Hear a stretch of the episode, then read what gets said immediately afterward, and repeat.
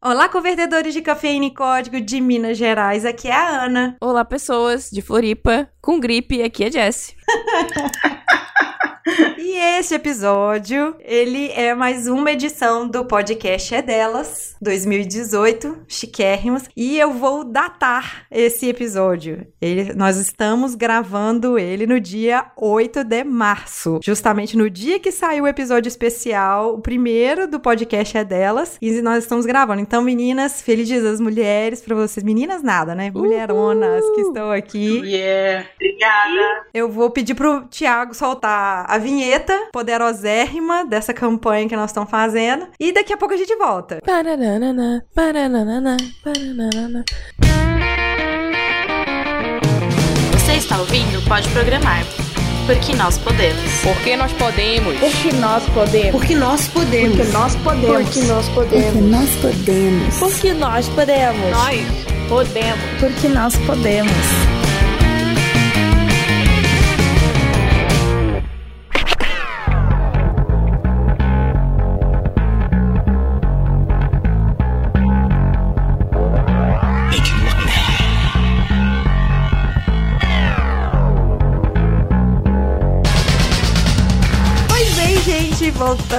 house pra gente bater um papo gostoso aqui nesse. Fala a verdade, essa vinheta ficou de arrepiar, não ficou? Nossa! Pra quem ainda não ouviu essa vinheta que saiu no episódio da Grace Hopper, quando o Thiago mandou essa vinheta pra gente, eu chorei. Eu chorei, eu estava trabalhando, eu fiquei emocionalmente transtornada e essas coisas não se faz, tá, Thiago Mira? Então esse já é o segundo episódio com a melhor vinheta da podosfera. Esse episódio, gente, como está falando no título, nós vamos falar de machine learning, nós vamos falar de inteligência artificial, eu acho que nós vamos falar também de deep learning, nós vamos falar de chatbot, de robótica, é, nós vamos falar de um monte de coisa dentro disso. Para isso, nós convidamos um timaço de duas mulheronas. Primeiro, com vocês, Camila Laranjeira. Por favor, Camila, faça uma, um jabá, uma apresentação. Olá pessoal, tudo bom? Eu me chamo Camila, vocês podem me chamar de Mila se vocês quiserem. Tem um canal no YouTube chamado Peixe Babel, onde eu falo justamente sobre essas coisas, sobre os temas do podcast que a gente vai conversar hoje, sobre machine learning, sobre inteligência artificial, olhando tanto o aspecto técnico, olhando o impacto na sociedade. Eu gosto muito de viajar nas possibilidades, né? E, bom, é, tudo que eu faço lá no canal vem do trabalho que eu faço academicamente. Eu faço mestrado em ciência da computação e toda a empolgação que eu mostro no canal é a mesma empolgação que eu tenho com o trabalho que eu faço. Então é, é meio que eu vivo imersa nesse mundo de inteligência artificial e aprendizado de máquina. Então eu espero que fique bem bacana esse episódio. Muito obrigada pelo convite, meninas. É, né? Todo dia que a gente tem youtuber aqui, né? Bem, é a primeira vez, né? Sem contar o Guanabara, né? É verdade, mas ele não conta. E a nossa segunda convidada é a Lorena Souza, pros íntimos Lores. Se apresente, Lores. Olá, pessoal. É, eu sou a Lorena, então. Eu sou desenvolvedora de software já desde 2008, 2008. Bom, eu sou apaixonada pela área, eu venho dividindo meu conhecimento com muitas mulheres. Nas horas extras eu costumo fazer mentorias com mulheres para elas se tornarem maravilhosas programadoras. Desde 2008 eu iniciei meus estudos na área de machine learning. Eu sou uma curiosa, apaixonada pelo tema, fiz algumas pesquisas científicas, consegui aplicar alguns projetos profissionalmente falando. Geralmente eu, ando envolvida em ações que abram espaço para mulheres e pessoas negras na tecnologia. Mas hoje eu tô aqui mais para falar desse tema encantador que é machine learning, inteligência artificial e all-rounds. A Mila, ela foi, assim, mega solicitada em vários e-mails que a gente já recebeu de indicação. E a Lore, gente, ela fez uma palestra no DevFest, que é um evento que acontece em, em alguns estados, né? E acontece por causa do GDG, que é o Google Developer Group. E ela fez um- uma palestra de machine learning, assim, maravilhosa, que eu e meu marido, o Rafael, pra quem ainda não sabe quem é o meu marido, nós ficamos encantados e ele tá sempre assim, Ana, leva ela, leva ela, grava, chama. E eu falei assim, nossa, esse episódio aqui juntou a fome com a vontade de comer, né? Que foi a Mila e a Lores. Muito bom. Se vocês me permitirem, eu- será que a Lorena pode falar um pouquinho mais sobre as iniciativas que ela falou, de trazer mulheres e principalmente mulheres negras também para Bom, eu venho trabalhando fortemente em desenvolver mulheres é, programadoras. Esse projeto é um projeto que começou no meio do ano passado, então, digamos que eu consegui apoiar somente quatro mulheres. Mas já foi uma grande conquista, porque elas entraram em empresas muito boas e estão super se destacando. A que eu estou mentorando hoje, com as melhores práticas de, de programação e desenvolvimento de software, ela tem recebido um, reconhecimento muito legal ainda na faculdade, sabe? De uma, uma mulher que está se tornando uma referência práticas como Clean Code, TDD e coisas assim. E geralmente eu tento muito traduzir assim meus materiais numa linguagem mais simples para que eu consiga abarcar mulheres que estejam em situações de minoria também, né? Que de, de vulnerabilidade. E é isso, assim. Eu acredito muito que a tecnologia traz o poder para as mulheres e é esse é o meu trabalho, empoderá-las por meio de tecnologia. Mas é uma iniciativa da empresa que você trabalha, independente sua? Como é que é? Assim, na empresa que eu trabalho, existe um incentivo para isso, mas essa foi uma iniciativa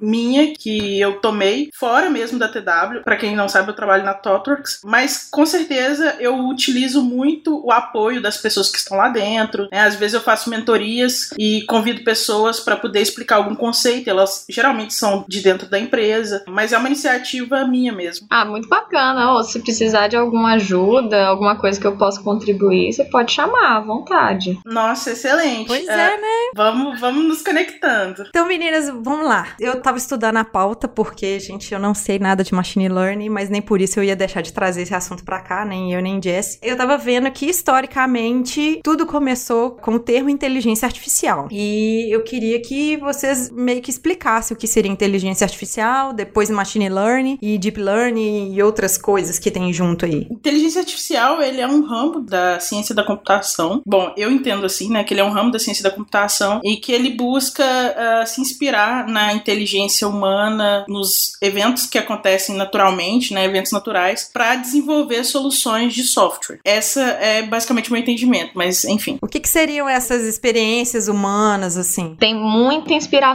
no natural mesmo para inteligência artificial, mas eu pessoalmente prefiro associar o conceito de racionalidade. É porque tem muita abordagem que se baseia no natural, no homem, nos animais, mas tem abordagens que visam a racionalidade no sentido mais prático, mais matemático, sem se preocupar se a natureza se comporta dessa forma. Então, é, inteligência artificial é, é isso, é comportamento inteligente. Igual ela falou, a gente desenvolve soluções de software que tentam, que visam apresentar comportamento inteligente. Igual você falou, machine learning começou de inteligência artificial. Eu diria que é tipo, machine learning é uma parte de inteligência artificial, é dentro de inteligência artificial. É como se fosse uma grande área e machine learning tá dentro. É uma pequena área, que é bem grande também, na verdade. Então, a gente poderia dizer que, tipo, o machine a inteligência artificial fosse uma gaveta e o machine learning é uma caixinha dentro dessa gaveta de coisas. Exatamente. Realmente muito racional mesmo, né? Geralmente a gente usa para apoiar decisões, para agrupar dados e conta muito com o apoio de outras ciências, da estatística, da matemática, enfim, mas realmente sempre inspirando nos eventos naturais racionais, talvez, não sei. É, não, eu só gosto de fazer essa distinção, Lorena, não, não me entenda mal, porque é, tem essas duas linhas mesmo que são bem destacadas, pelo menos da minha perspectiva na academia. Tem a linha de quem se preocupa com o natural, porque aí precisa de toda uma preocupação com chamar especialistas, né, biólogos e etc. Porque se você está se inspirando no natural, você precisa envolver esses especialistas. E tem a linha que é puramente racional, que é totalmente matemática, engenharia, sem nenhuma preocupação com o comportamento da natureza. Então eu, eu gosto de fazer essa distinção só porque eu vejo que existe um, uma diferença clara na academia dessas duas coisas. Porque eu não percebia diferença nenhuma se vocês não tivessem falado. Talvez a gente pode dar uns exemplos, né, de quais são esses eventos. Sim. Por favor, podem ir, metem bronca. Por exemplo, a minha pesquisa teve muita inspiração no mecanismo de, dos sistemas imunológicos artificiais. Então, assim, a gente observava como que o sistema imunológico acontecia e a gente traduzia os mecanismos para resolver um problema. E aí essa tradução, ela acabava se gerando um sistema de busca, né, que era, digamos assim, buscar pela melhor solução. Quando a gente vai entendendo o sistema sistema imunológico ele busca meio que o melhor anticorpo para atacar um certo antígeno, entendeu? Então é uma tomada de decisão que o processo é totalmente baseado no comportamento natural. Nossa, gente, vocês estão me fazendo me lembrar das minhas aulas de fisiologia, sair da aula de microbiologia, porque eu sou formada na área da saúde, apesar de não, não exercer mais a profissão. Eu tô entendendo tudo da parte de fisiologia, da parte natural, vamos dizer assim. Mas Eu tenho uma, uma dúvida, assim, essa história de machine learning, aprendizado de máquina, ela é uma coisa muito antiga, é, ou é uma coisa super moderna que a gente começou a ver, sei lá, em Matrix, ou não, assim, as pessoas já falavam disso em computação. Houve esse boom recente do aprendizado de máquina, né, por vários fatores que a gente pode passar por cada um deles, mas é bem antigo, porque o que define aprendizado de máquina é uma inteligência artificial com capacidade de aprender, de acumular conhecimento. Então, até as formas mais primitivas, assim, mais antigas que existem, são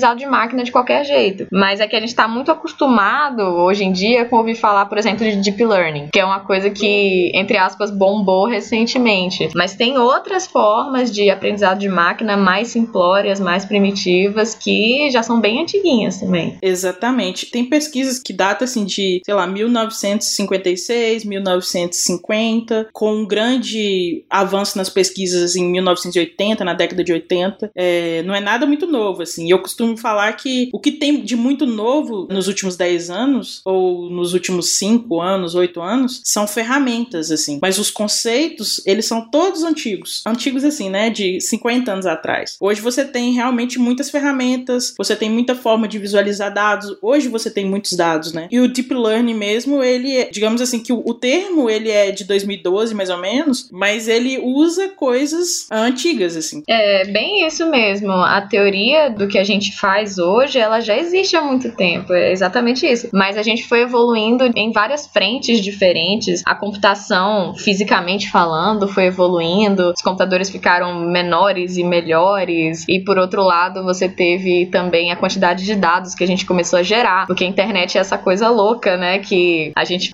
imagina a sua pequena rede de amigos, o quanto de dados ela gera na internet e projeta isso para o mundo inteiro, o tanto de dado que a gente está gerando na internet, no YouTube, nas redes sociais, em todo canto. A, a população mundial virou uma grande fornecedora de dados. né? Era esse negócio que eu sempre pe- pensei, né? A gente cada vez mais está gerando conteúdo e, assim, ia fazer o que com esse conteúdo, né? Além disso, que você bem colocou, de que os dados estão, né? Hoje você tem processamento de tudo. Música virou dados, virou bits, né? A capacidade de processamento, ela cresceu muito, né? Tem até aquela famosa lei de Moore lá. O crescimento da capacidade computacional, ele é exponencial. Então, por exemplo, a gente tinha ali em 2010 computadores dual core e tal, e você vê que isso tá crescendo, né? Você lembra, tipo, Pentium 4, Pentium 2, dual core, depois teve o Core i7. Então, tipo, daqui dois anos você vai duplicar toda essa capacidade computacional. Então, tá um crescimento exponencial. Logo, você consegue processar muito rápido todos esses dados. A gente vê pelo celular, né? Que é o dispositivo móvel que a gente anda com ele, né? Antigamente, até pouco tempo atrás, você precisava de um telefone, você precisava de um fax, precisava de um monte de equipamento para você conseguir fazer o que hoje você faz com o celular. Não, e não precisa nem muito longe. É tipo, algum tempo atrás, pra você fazer um desenho AutoCAD, né? Eu queria fazer o desenho de uma casa. Eu precisava de um super computador com uma super placa de vídeo. Tem, eu fiz um desenho de uma casa pelo celular, em 3D. Exatamente. Aí. Eu entrei na casa em 3D no celular, entendeu? Então é uma coisa muito maluca, né? E assim, a gente precisa desse crescimento de processamento pra ter mais machine learning, mais inteligência artificial, certo? Com certeza. E assim, como é que vocês veem esse. Meio que vocês já falaram, mas é essa parte de estudo de hardware que tem que ser desenvolvido junto pra acompanhar é, a necessidade do software. Ou não sei se vocês chegam a estudar isso ou não. Porque é, a gente acaba aqui falando muito pouco de hardware, mas é uma área que precisa ter esse desenvolvimento pra acompanhar o software, né? Sim, com certeza. Eu acho assim que a-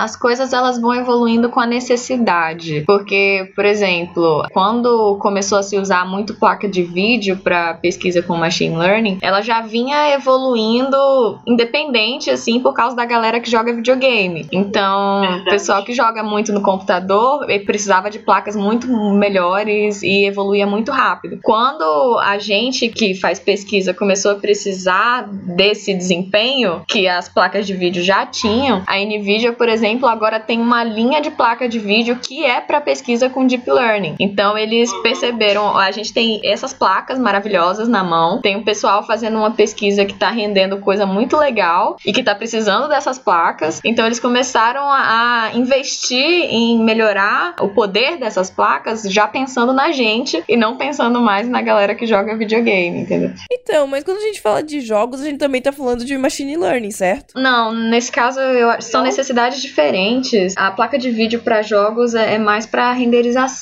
e são ideias diferentes. Quando usa placa de vídeo no machine learning é, é- é outro tipo de, de ideia, assim. Aí seria pra reconhecimentos. É, porque a placa de vídeo, o uso clássico dela é- é- era a renderização mesmo. Então, você precisava. Jogos que tem, por exemplo, igual você falou, 3D, alguma coisa assim mais puxada, precisava de placas melhores pra fazer essa parte gráfica, pra fazer os cálculos de renderização. A gente pegou essa mesma lógica dos cálculos que a placa de vídeo faz e aplicou ao nosso uso, que é, são os pequenos cálculos do Deep Learning. Então, são usos completamente diferentes do- da da mesma tecnologia. Mas digamos que também tem técnicas de machine learning sendo aplicadas nos jogos. É, isso que eu quero dizer, é nesse sentido. Sim. Só complementando, a capacidade computacional ela vem crescendo, ela vem, digamos assim, dobrando a cada dois anos. Passa dois anos, aquela capacidade de processamento, de memória e etc. Podemos dizer que, tipo, tem muito hardware, sabe, que a gente não utiliza, né? Tá tudo subutilizado. Então agora, digamos assim, que, sei lá, de, desde 2010 pra cá, veio ah, muitos softwares sendo desenvolvidos e, e o hardware já tava aí, precisando de ser usado. Não sei se a Mila concorda. Concordo, concordo. Tanto é que há um tempo atrás, eu não vou lembrar onde que era, mas tinha um laboratório que fazia cluster de PlayStation pra conseguir fazer processamento. Então era uma é, era uma tecnologia totalmente de outra aplicação. Um PlayStation é pra jogar, né, teoricamente. Aí alguém falou, pô, a capacidade de processamento desse negócio é bem bacana. Vamos fazer um cluster e aplicar na nossa pesquisa. Olha, e sabe o que, que eu acho muito curioso, né? Eu acho muito curioso que estamos em 2018, né? Em oito anos, tantas coisas em machine learning foram desenvolvidas, né? Tipo, imagina daqui pra frente, assim, em 2020, 2023, os investidores de startups, eles geralmente só estão investindo em startups que têm um produto que tá envolvido com machine learning, inteligência artificial. Tá havendo todo um movimento para que essas pesquisas ah, aconteçam e vira prática em produtos aí do mercado, né? a gente desenvolve como se fossem caixas pretas muito boas. E aí elas podem ser usadas para diferentes aplicações. Então, às vezes você vê coisas completamente diferentes, tipo um que atua no mercado de ações e outro que atua com recomendação de conteúdo, por exemplo, e estão usando a mesma coisa, porque é uma caixa preta muito boa e de propósito geral, assim, que serve para várias coisas diferentes. E quando vocês, assim, as pessoas que estão desenvolvendo esses tipos de equipamento e tal, será que consegue pensar na- em todo o potencial de aplicação? Cara, é difícil dizer porque assim, você tem um mundo inteiro olhando para aquilo e falando o que, que eu posso fazer com isso. Então eu acho que a primeira pessoa que idealizou é muito difícil que ela tenha essa noção de como que aquilo pode evoluir. Eu acho, pelo menos, porque o que o, o monstro que o Deep Learning se tornou, eu não sei se o cara que fez o primeiro Perceptron lá conseguia imaginar, entendeu? Eu acho que não, mas não sei, posso estar enganado. É, eu não sei se eu entendi muito, mas assim, eu penso que o potencial dessas tecnologias a gente vai aplicando, né, na medida que a gente vê um- uma solução que caiba aquilo, né? E essas soluções geralmente elas estão, sei lá, muito associadas com IoT, com robótica, com recomendação de conteúdo, né, ou recomendação de um produto. Bom, eu acho que, tá- que o potencial é muito usado, sabe, em, em diferentes tipos de produtos.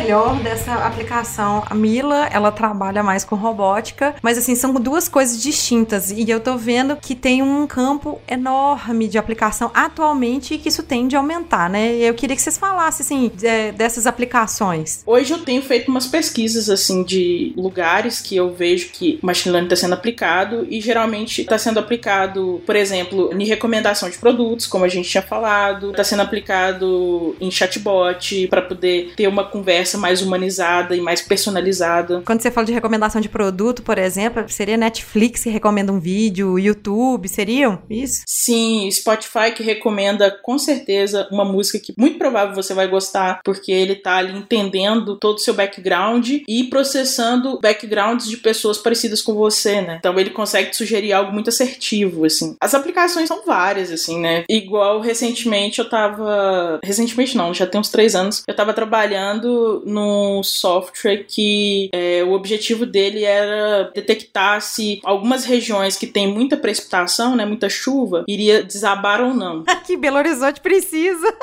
É, mas não era em BH, era no Rio de Janeiro. Então tinha um sensor que coletava as informações de precipitação, calculava com, de acordo com como molhado o solo estava, né? E fazia todo esse cálculo, fazia uma, uma árvore de decisão, assim, que ele decidia se aquilo ali estava correndo risco, se estava ok, sei lá, se já estava para desabar mesmo, né? E aí esse software emitia alertas para corpo de bombeiro, enfim. E aí ali a gente estava usando um, uma, uma árvore de decisão e alguns outros algoritmos que são clássicos, assim, básicos também da machine learning. É legal a gente tentar pensar da forma genérica, mais geral, talvez, porque com o machine learning, se você tem dados e você tem uma política de otimização bem definida, teoricamente você pode fazer qualquer coisa. Então, assim, você pode encontrar focos de dengue. Se você definir quais são os dados. Quais são os dados? É tweets, por exemplo. Tem uma pesquisa lá no FMG que pega tweets que falam sobre dengue, mapeia as regiões de onde eles estão sendo emitidos e pega regiões onde aquele tópico é mais quente, assim. Então, se você tem um, um dado que você definiu, a política de otimização que você definiu, você faz qualquer coisa. Eu, por exemplo, quando eu trabalhava no laboratório de robótica lá na Bahia, a gente usava é, aprendizado de máquina para aprender movimentos, por exemplo. Então a gente tinha o modelo de juntas do robô e a otimização era ele conseguir andar ou ele conseguir chutar. Então se a gente consegue definir bem essas duas coisas, tem técnicas na literatura que você aplica ali no meio e consegue fazer. Então hoje o que eu faço é reconhecimento de cenas. Você vê a imagem de uma cena e você precisa dar um rótulo para ela. É uma sala, é uma cozinha, é um banheiro. Então é essa coisa. Você tem os dados que são as imagens, a política de otimização são os rótulos das imagens e eu consigo usar uma técnica da literatura ali no meio que vai me levar dos dados até o, o rótulo, né, que é o que eu tô buscando. Então, por isso que é, é muito genérico, porque você tem uma técnica ali no meio que você só precisa arrumar os dados de entrada e a otimização do que vai sair e você faz praticamente qualquer coisa com isso. Uma outra situação que, na verdade, eu não tô trabalhando, mas que eu acho muito legal citar, drones que estão trabalhando para construção de pontes. Claro que é uma ponte ainda fictícia, né? Isso é um estudo de uma universidade, acho que é de Stanford, nos Estados Unidos. É uma miniatura, na verdade. Uma miniatura de uma ponte. Então, os cabos de aço, eles vão sendo passados por drones e esses drones, eles estão com inteligência artificial, né? Com técnicas de machine learning, que eles vão conseguindo se coordenar e vão criando essa estrutura dessa ponte, né? Então, esse é um projeto que ele usa essas técnicas que já existem na literatura, mas com essa aplicabilidade na engenharia civil. Isso é muito Jetson, gente. É, eu não tinha visto isso, achei bem bacana. Eu posso mandar o link aí depois pra vocês. Por favor, achei legal mesmo. A Mila falou dessa questão da pesquisa com dengue, me lembrou de um negócio do Google, que é quando muita gente pesquisa sobre sintomas de gripe numa região, ele meio que começa a avisar que naquela região tá tendo uma epidemia, vamos falar assim. Só que essa pesquisa da UFMG, como a gente não é a Google, né? A gente não tem acesso a esses dados. Aí a gente precisa trabalhar com dados que estão publicamente disponíveis, por exemplo, os tweets. Hum. Mas a, a Google tem essa capacidade de pegar as Ela pesquisas. sabe que tá tendo uma epidemia de câncer. É. Ou então ela já dá o diagnóstico de câncer, né? Quando você fala, ah, eu tô sentindo uma dor aqui no, no meu couro cabeludo aqui. Eu tenho uma dúvida. Sabe a Siri, Cortana, essas assistentes? Elas sempre têm uma piadinha, né? Uhum. Isso é coisa de programador desocupado? É, basicamente. É tipo comentário engraçadinho, né? É, não, não é bem desocupado, não, mas é porque ele tem essa preocupação com ela ser legal, ela precisa ser legal, entendeu? Então, parte é programador desocupado e parte é o desejo do cliente. Rafael me mostrou um negócio ontem que eu fiquei chocada. A... eu Tava mostrando um vídeo da. Da, acho que é a Alexa, ela tava dando uns risos aleatórios. Eu vi, eu vi isso agora há pouco. Pois é, é, eu, gente, eu vou tentar disponibilizar essa informação, depois eu vou ver onde que ele me mostrou isso. De repente tá lá a caixinha de som lá e de repente ela solta. Acho que ela aprendeu demais, né? Ai, eu achei sensacional ela rir desse jeito, meio maligno até. A gente já pode entrar na parte de teoria da conspiração? Pode, por favor. Falando na Alex. Falando na Alexa, isso me lembra muito aquele filme Deus Ex Machina. Vocês acham que tem alguma probabilidade mesmo das máquinas dominarem o mundo?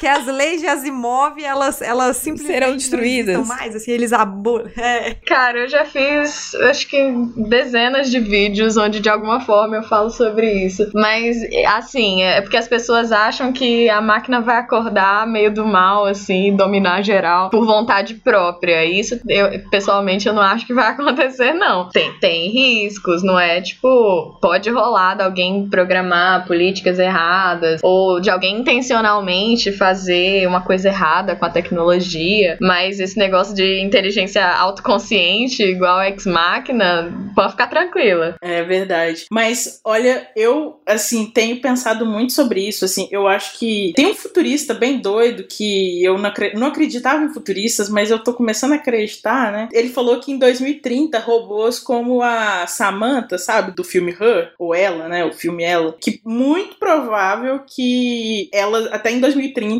vai existir esses, esses robôs, né? Que é aquele robô ali que trabalhando com os aspectos das emoções do indivíduo. E ele fala isso muito pautado é, nessas questões da capacidade computacional crescendo, né? Tomara que acerte, porque é, eu lembro que há uns anos atrás a gente pensava que nos anos 2000 íamos ter carros voadores e hoje nós estamos discutindo se vacina causa autismo e terra plana.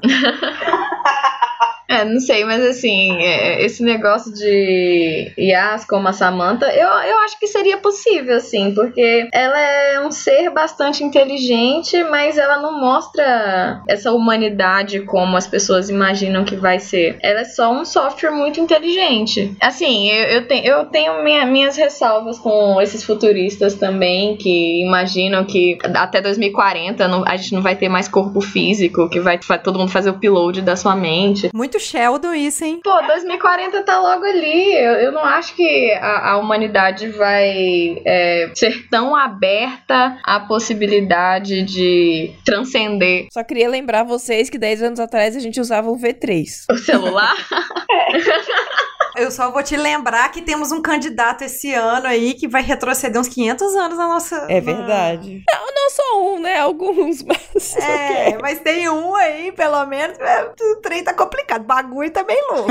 Mas eu acho que é uma questão de convencimento, assim, sabe? Tipo, vejamos que se de repente lá pra 2040 é, eles comecem a falar que a gente vai implantar pequenos ah, sensores ou, ou microprocessadores nas pessoas que a gente vai conseguir dizer efetivamente a respeito da saúde delas ou a respeito, sei lá, de ampliar sua capacidade cognitiva, né? De uma pessoa que, sei lá, de pessoas comuns ou de pessoas autistas, enfim. Eu acho que a gente pode se convencer de que, beleza, agora nesse aspecto a tecnologia tá sendo ao meu favor, sabe? Então eu não tô duvidando muito ultimamente, não, porque eu acho que, sei lá, automóveis autodirigíveis, né? Drones criando pontes, sei lá, aviões autopilotáveis. É, hoje já é quase uma realidade. São praticamente autopilotáveis. O, o- problema, assim, todas essas coisas que ela falou meio que já existem. A grande questão é que, pensando dessa forma, se um humano bate um carro, é perdoável, porque humanos cometem erros. Se um carro autônomo bate, não é tão perdoável assim. É que assim, se o carro autônomo bate, você tira toda a linha de produção, né? Você tira todo o lote da rua. Exatamente. Se o ser humano bate porque bebeu álcool, você não tira todo o álcool da rua, né? Ou todos os alcoólatras, né? Exatamente. Porque assim, a gente vê isso no dia a dia, eu vejo, porque eu tenho meio que um, um sisteminha um pouco, é meio que inteligente, automático, que tem dados e regras, através de dados e regras, é um machine learning, não deixa de ser. E assim, toda vez que essa inteligência artificial falha, tira do ar, entende? Ela não pode falhar 1%, enquanto o ser humano falha 20%. É um problema que eu não achei que ia existir tão forte, porque carros autônomos eles podem ser melhores que pessoas, mas os erros que eles cometem são imperdoáveis. É, é muito complicado isso. Não existe empatia com a máquina, né? Ou não você. Na verdade, não é empatia com É a máquina, é eu- com o desenvolvedor, né? Eu, eu fico num dilema. Tem uma pessoa, tem o passageiro dentro do carro, o carro é autônomo e vai atropelar alguém. Qual que vai ser a decisão? E se não atropelar, vai é bater e vai matar o. o- Esse é o dilema do troll, que chamam, né? Do trem. Que é, você atropela as pessoas, você se mata, ou, né? Você atropela duas ou atropela um? Atropela o velho ou atropela o jovem? E aí você entra num dilema filosófico que, em teoria, a máquina não, não tem que escolher. E o que, que a máquina faz então? O que, que o humano faz? É o humano que vai dizer pra ela o que ela vai fazer. O problema é justamente esse: a máquina tem tempo pra pensar. Quer dizer, ela consegue pensar em pouco tempo sem ser afetado pela situação de crise. Mas é, é tipo assim: o que, que o humano faria? Na minha opinião pessoal, ele tentaria se defender. Então, se ele tenta evitar o acidente, ele tenta evitar a própria morte. A minha posição pessoal é que os carros deveriam se comportar da mesma forma de proteger o motorista, daqui a, a forma como o motorista se comporta. Mas de fato, tipo, não dá pra fechar os olhos e não tomar uma decisão sobre isso. O carro tem que tomar alguma decisão e essa decisão vai ser racional. Quem que vai definir qual que é a regra que vai prevalecer? entendeu? É o dono da empresa. Os carros da Tesla hoje, eles já, eles já seguem nessa linha que a Mila disse. Eles protegem quem tá dentro. E geralmente, assim, acontece um acidente em 10 mil. É muito raro acontecer acidentes. As pessoas esquecem que a maior parte dos acidentes são causados por erros humanos e não erros mecânicos. Então, se não é um humano dirigindo, a chance de erro é muito menor. No ser humano, né, a máquina não vai estar vendo o WhatsApp enquanto está dirigindo, né? A máquina não vai beber. Vai querer tirar selfie, né? Exato. Então, tipo, você diminui muito a chance de, de. é O risco. É a mesma coisa um avião. Um avião hoje, se dá um acidente, é feito tanta investigação para que aquele erro não ocorra mais, que dificilmente o mesmo erro vai ocorrer. E quando ocorrer, vai ser provavelmente porque um humano errou. Em geral é, mas tenta projetar isso pro futuro. Eu, eu acho que esses dilemas a gente não precisa nem se preocupar tanto assim com eles, porque se a gente pensar num futuro onde todos os carros são autônomos, esses acidentes vão ser mais raros, eles vão ser raríssimos.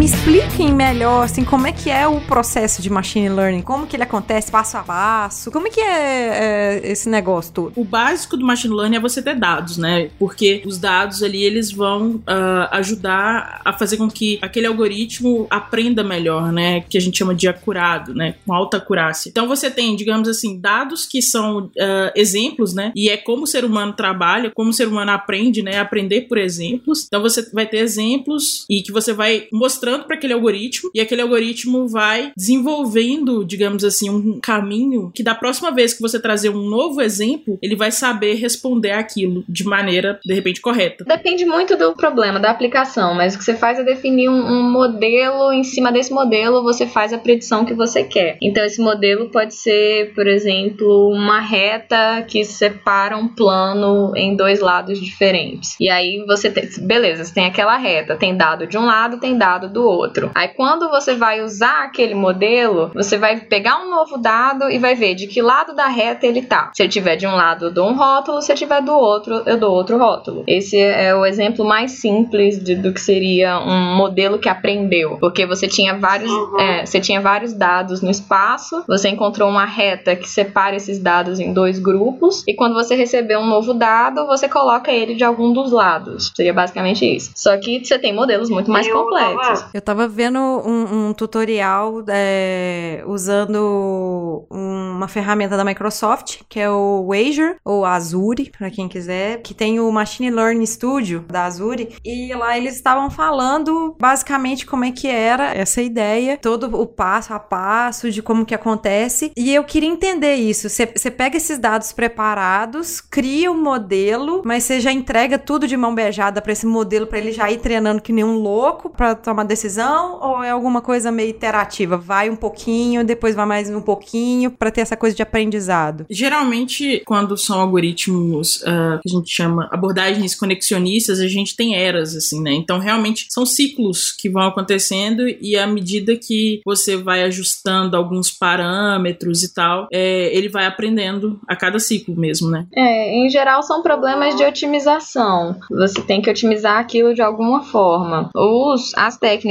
por exemplo, de deep learning, que são as que a gente mais usa atualmente, são iterações. Tem até um videozinho, acho que do CDP Grey, se eu não me engano, que ele coloca um monte de trabalhador numa sala e cada trabalhador tá fazendo uma atividade completamente aleatória. Aí a cada ciclo você olha quem fez direito, quem fez errado e tira quem fez errado. Então vai, vai sendo iterações onde você testa novas hipóteses e vai corrigindo. Então o, o Deep Learning ele tem essa característica iterativa, mas é mais fácil pensar como uma otimização, que pode ser iterativa e pode não ser. Esse exemplo que a Mila deu, né, de labels e tal, a gente tem dentro do machine learning, digamos assim, diferentes abordagens, assim, né? Esse que ela deu é tipo um, um que a gente chama de supervisionado. A gente sabe os resultados possíveis que aquele novo exemplo vai entrar, né, digamos assim. Então, a gente tem, digamos, que são supervisionados, né, não supervisionados, é bem famoso esses termos, assim. Os não supervisionados geralmente é aqueles que a gente é, não sabe qual que é o caminho final, né, simplificando, obviamente. É, e os supervisionados a gente sabe. E tem um outro que a gente chama de por reforço, né. Você vai ensinando aquele algoritmo como se fosse com punições e com agrados. É tipo como criança aprende que não deve pôr o dedo na tomada, né? Ela vai lá e põe. E aí nunca mais ela coloca. Ou não, ela coloca mais umas três vezes pra ter certeza. Filho, criança é desse jeito. Eu falo pra vocês que é desse jeito. Quem nunca botou a tesoura na tomada, né? Nossa, fala não, não, não inventa moda não, que agora eu vou ficar cismada. Vocês falando isso aí me lembrou da faculdade uma coisa muito interessante que é quando a gente estava aprendendo como que o ser humano ele andava. E aí, assim, a ideia era a gente treinar quedas de crianças, crianças que têm algum problema neurológico e tudo mais, que às vezes elas Que maldade. um é, não, não é maldade, é treinar a queda, ensinar a criança ela cair, porque o que que acontece é, neurologicamente falando? É o estímulo da criança cair de bumbum no chão, quando ela cai de bumbum mesmo, existem ali conexões neurológicas que entende que precisa reforçar ali a musculatura do, do bumbum e da lombar para ir estabilizando ela para ela cada vez mais ter uma postura e ela não cai mais. Não, Que legal. que legal. E aí você precisa do engatinhar. Tanto é que, que tem criança lá no voador que quando mais, mais adolescente vai fisioterapia porque tromba demais ou é porque caiu, que não tem muito equilíbrio, coloca de novo aquele adolescente pra ir engatinhando, faz treino de postura, treino de posição, justamente pro cérebro pegar e, e fazer todas as sinapses, uh, sinapses que são esses aprendizados. O machine learning ele totalmente inspira né, nesses mecanismos assim, né? Claro que tem várias abordagens, tem várias linhas de pesquisa, mas o centro muito tá tá nisso assim, no, na, nas influências de raciocínios Igual tem um- uma influência, não sei se a Mila já ouviu falar, aprendizado indutivo, né? Que é um tipo de conhecimento bem antigo assim, sabe, da ép- época que os matemáticos estavam lá construindo a, a matemática, a lógica e tal. E a- o machine learning se apoia muito no aprendizado indutivo, né? Sei lá, se você tá lá falando que o ferro é, é um conduz eletricidade, que o ouro conduz eletricidade e eles são metais, quando você falar que um outro minério ele também conduz eletricidade, você vai associar aquilo que é um metal também, sabe? O machine learning ele inspira muito nessas abordagens que já existem, né? É, eu não conhecia com esse termo, não, na verdade. É, Mas é, a, a lógica eu já tinha ouvido, sim. É interessante. É a capacidade de generalizar, né? Exatamente, a capacidade de generalização de um conceito. É igual tem a piada do, do Chaves, não tem? Que ele aprende a contar com maçãs. Aí, quando o professor pede pra ele contar com laranja, ele, nossa, mas ninguém me ensinou com laranja. É, é essa capacidade de se generalizar e saber que contar é contar, não importa se é maçã ou laranja. Muito um dia bom. normal na escola, né? E aqui, deixa eu fazer uma pergunta pra vocês, assim, de cara, o que que vocês indicam pra quem quer começar? Primeiro, pra quem quer começar, o que que vocês indicam? Além, além do canal no YouTube do Peixe Babel. Bom, eu indico muito alguns cursos que existem no Udacity, cursos do Coursera também, sabe? Obviamente, alguns autores que são muito muito clássicos, que é o Tom Mitchell e o Arthur Samuel, que foram pessoas muito importantes na literatura. Eu achei essa pergunta muito boa, porque quando você pede a gente para explicar, explica passo a passo do machine learning, é muito difícil responder essa pergunta, porque pode variar tanto. São conceitos pesados e que variam muito de abordagem para abordagem. Então, assim, é, para quem quer aprender, eu, eu fiz o um método tradicional, né? Que eu fiz graduação, agora tô fazendo mestrado, que é uma forma de aprender. Quem tiver disposto a seguir carreira com isso, por que não? Faz uma graduação em computação, faz pós, faz especialização, curso técnico, tem várias formas regulares também. Mas se a pessoa quer meter a cara sozinha, sim, também tem. O, os cursos do Coursera são muito bons são gratuitos. E o Demi, o Dacity, tem, eh, se eu não me engano, a, a Alura deve ter uns cursos também relacionados. Então, assim, em geral, esses nomes mais famosos de cursos online que a gente ouve têm bons materiais. Quando eu faço esses cursos online, eu uso ele como uma linha guia e pego muito material auxiliar que tem na internet também para reforçar o que eu aprendo. Então, por mais que esses cursos sejam bons, eu, eu recomendo não se ater só ao curso e pegar livros, pegar material auxiliar para fazer mais exercícios assim também. Para quem já tem um certo conhecimento, parou, então às vezes não tá conseguindo avançar mais, o que que vocês indicam? Tendo uma graduação ou não? O que que vocês indicariam aí para pessoa subir mais uns degraus, sendo que ela já subiu alguns? Um site, acho que ele chama Kaggle, eu não sei como pronuncia, é K-A-G-G-L-E. Ele tem vários desafiozinhos, assim, sabe? Ele tem, ele sugere as bases de dados e sugere os desafios. Tem muitos sites na internet voltados para isso e que você pode ir lá e começar a brincar, sabe? Mas eu acho que assim, antes de você ir brincar, é importante você buscar uma base teórica também, que nesses cursos que a gente passou, eu acho que com certeza vão, vai dar essa base teórica. Tem muitos post no Medium também que fala das abordagens. Entenda quais são as abordagens do machine learning, escolha uma e de repente comece. Só aproveitando só, só um pouquinho, só um parêntese para os nossos ouvintes desse episódio, é, a Casa do Código ela tá dando um cupom de desconto de 10%. Então, se vocês quiserem algum livro, mesmo que não seja físico, que tenha lá na Casa do Código, 10% de desconto, é só você colocar o cupom lá, hashtag meu lugar em TI. E depois a gente explica mais sobre essa, essa treta aí dessa hashtag hashtag aí, que a treta é forte também, tem muito a ver com esse dia de hoje. Mas pode voltar aí, Mila.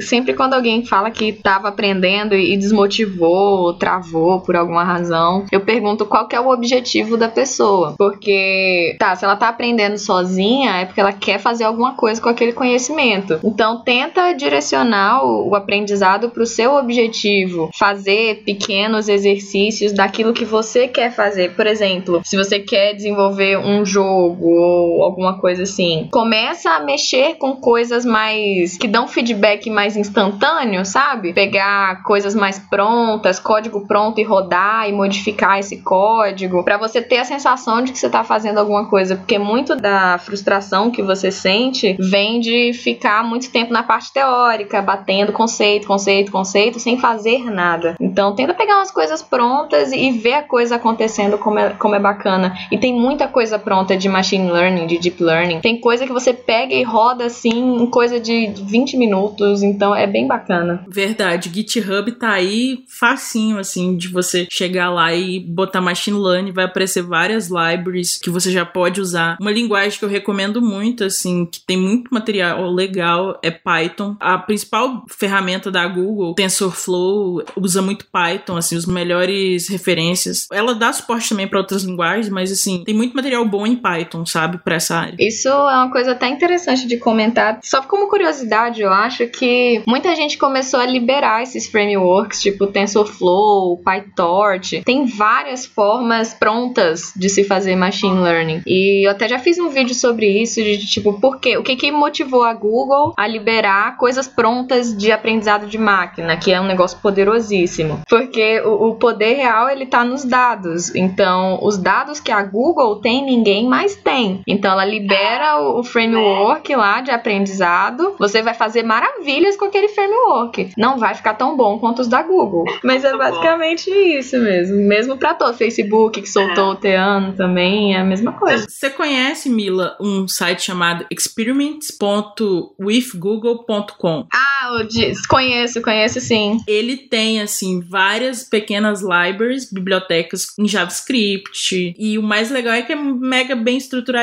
com vídeo, aquele, tipo, Get Start, sabe? É muito legal, recomendo. É, é bem bacana isso mesmo, porque qualquer um pode submeter, né? Eu não sei se estou enganado, se falando bobagem, mas parece uma coisa meio colaborativa. Que você pode pegar ferramentas da Google que ela libera, tipo reconhecimento de voz, reconhecimento de objetos, fazer alguma coisa legal com isso e submeter. Se eles acharem legal, eles colocam lá no site do Experiment. Pô, que legal, não sabia que podia contribuir. Eu sabia que é algo do laboratório Creative Labs do, da Google. É, é.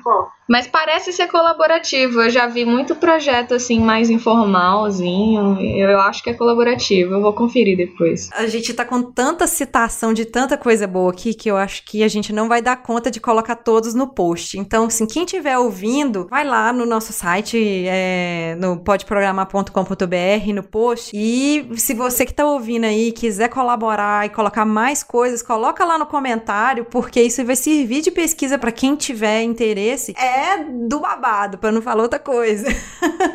e eu queria que vocês dessem uma dica final, assim, porque o nosso episódio, se a gente fosse falar mesmo sobre, sobre isso aqui, ia durar umas três horas só para falar de introdução, mas a ideia é só mesmo acender aquela centelha em quem tá ouvindo. Então, quais são a, as dicas que vocês dão para machine learning, para deep learning, seja o que for? Uh, envolvem comunidades, tem muitas comunidades comunidades que já estão aí com muito conhecimento desenvolvido. Aquilo que você aprender, compartilha, traz para as pessoas, escreva um post no Medium. Vamos tentar democratizar esse conhecimento que ainda é tão elitizado, né? E eu acho que é a melhor forma, fazer trocas. É, eu concordo bastante com o que ela falou. Aprender é muito bom, mas aprender em comunidade é melhor ainda. Então, se você está começando agora, encontra uma comunidade que, que esteja disposta a te, te receber e te ajudar nesse, no processo de aprendizado. Mas até quem não, não tá interessado em meter a mão na massa, assim, é uma coisa interessante só de você ficar ligado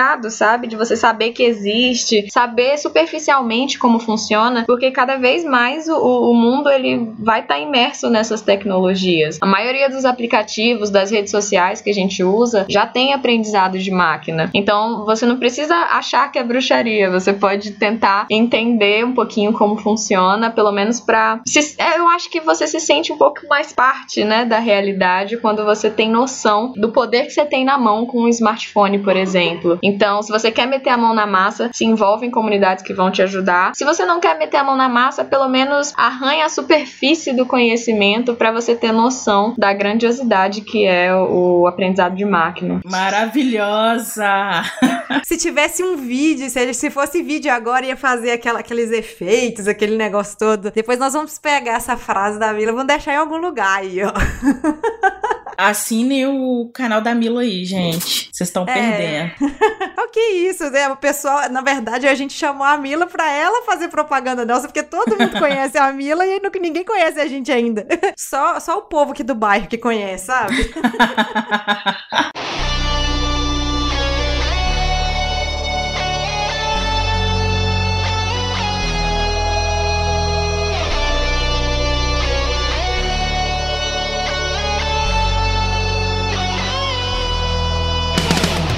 Gostaria imensamente de agradecer a disponibilidade. Eu nem sei o que falar nesse 8 de, de março de 2018. Eu, eu tô muito feliz mesmo, muito feliz por vocês terem gravado, porque o programa ficou maravilhoso. Gente, eu tô me sentindo muito importante. Ai, mas você é. é. A gente faz isso para ajudar no ego. Se você estiver triste, você vem gravar com a gente que você sai feliz.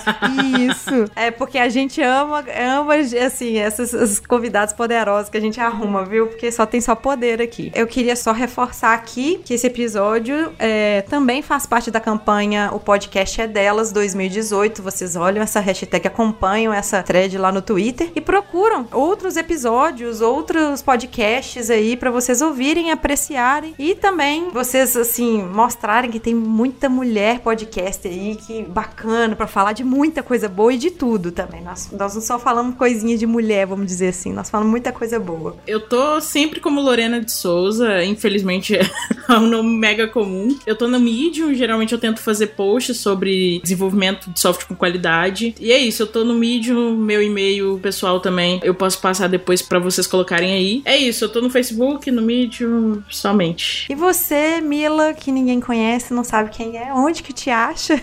Além de te achar ali pro lado ali, ali da, da mata da UFMG ali. É, eu, eu moro no meio do mato da UFMG. Mas, bom, muito obrigada pelo convite. Foi bem bacana, eu gostei muito de gravar com vocês. E pode chamar sempre que precisar. Lorena, por favor, me fala se tem alguma coisa que eu posso fazer pra ajudar na, na, na sua iniciativa de angariar mulheres. E, bom, é, vocês podem me encontrar no YouTube, no canal Peixe Babel. É, cês- o e-mail do canal é canalpeixebabel.gmail.com. Se quiser fazer convites e propostas ou qualquer coisa do gênero, pode entrar em contato pelo e-mail. Eu tô nas redes sociais, no Facebook também, canal Peixe Babel, e o Twitter é pessoal, é arroba Mila Laranjeira. E é isso aí, gente. Muito obrigada. Foi sensacional gravar com vocês. E pra quem ainda não sabe aonde encontrar o Pode Programar, Jess. Estamos no Twitter, é arroba pode programar. Estamos no Facebook também, pode programar. Estamos no Instagram, pode programar. E estamos no Mundo Podcast, pode programar. São os, todos os lugares pode programar. Porque ninguém, ninguém teve essa ideia desse nome original. Esse nome é maravilhoso, gente. Obrigada, fui eu que dei. Foi? Foi, claro que foi. Foi você mesmo. Muito obrigada por vocês terem ouvido até o final. Foi maravilhoso. Estamos cheios de ideias aí. Vocês que queiram ver aí um outro episódio de boas práticas com a Lorena, por favor, façam voto aí. Mentira, não faça voto, E não, porque ela já tá convidada. É, e nós vamos conversar com a Mila com um monte de coisa. E nós vamos fortalecer muito o Go Power aqui em Belo Horizonte, porque a ideia aqui, minha filha, tá. A cabeça já tá bombando aqui. Então, um beijo pra vocês, gente. Até o próximo programa e tchau! Tchau, tchau, pessoal. Uhul, beijos!